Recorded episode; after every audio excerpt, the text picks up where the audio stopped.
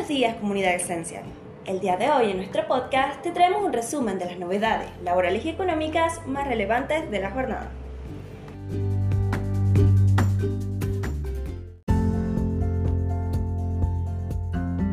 Consejo del Salario Mínimo Vital y Móvil.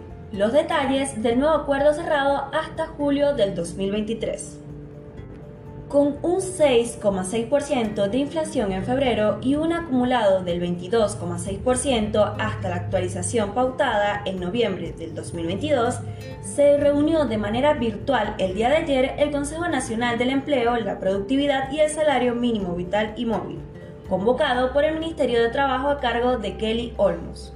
Tras varias horas de debate, se aprobó un incremento del 26,6% hasta mitad de año. La suba del salario mínimo vital y móvil se consensuó en un 26,6%, aunque no todos los participantes del Consejo apoyaron el porcentaje.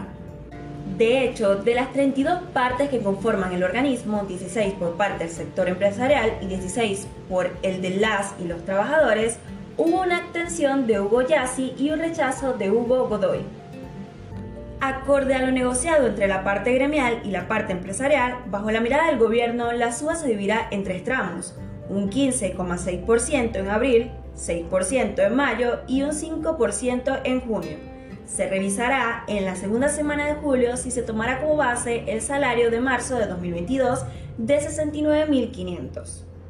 En términos nominales, el salario mínimo vital y móvil pasará a ser de 80.342 a partir del 1 de abril, 84.512 a partir del 1 de mayo y 87.987 a partir del 1 de junio. Equivale a poco más de 18.000 de diferencia entre marzo y julio del presente año.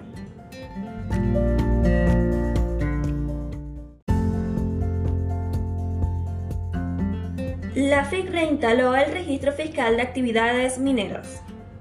Se establece que la inscripción en el registro será requisito para tramitar ante la FIC los beneficios de la Ley de Promoción de Actividades Mineras.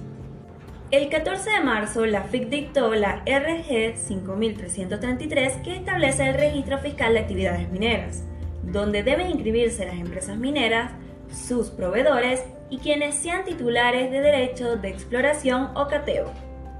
Los sujetos inscritos al 14323 en el registro fiscal de empresas mineras establecido por la RG 3692 quedan automáticamente incluidos en la sección de empresas mineras del registro creado por la RG 5333.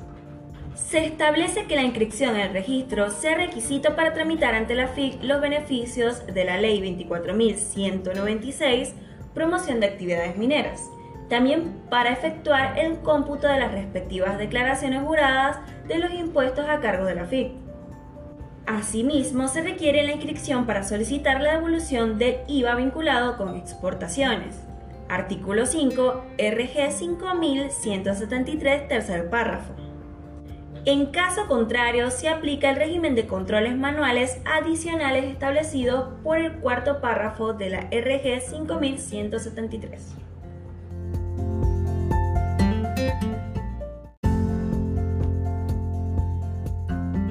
ANSES advierte sobre estafas telefónicas y virtuales. Ante denuncias recibidas por intentos de estafa como llamadas telefónicas de personas que se hacen pasar por trabajadores del organismo, ANSES recuerda que no se comunica en ningún caso para solicitar datos personales, bancarios ni claves personales en forma telefónica, por correo electrónico, redes sociales ni mensaje de texto.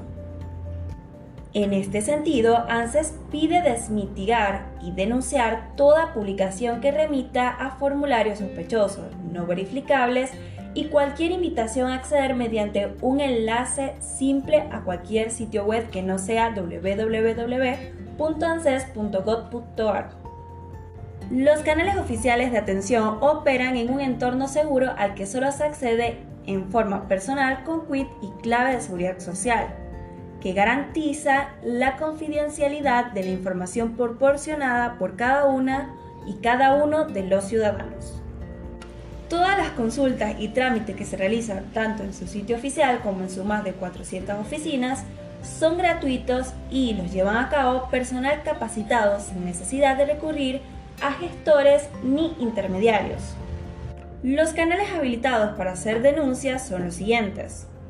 Por internet ingresando en mi ANSES, denuncias y reclamos, hacer una denuncia. Por correo electrónico a denunciar y personalmente en cualquier oficina de ANSES en el horario de atención al público.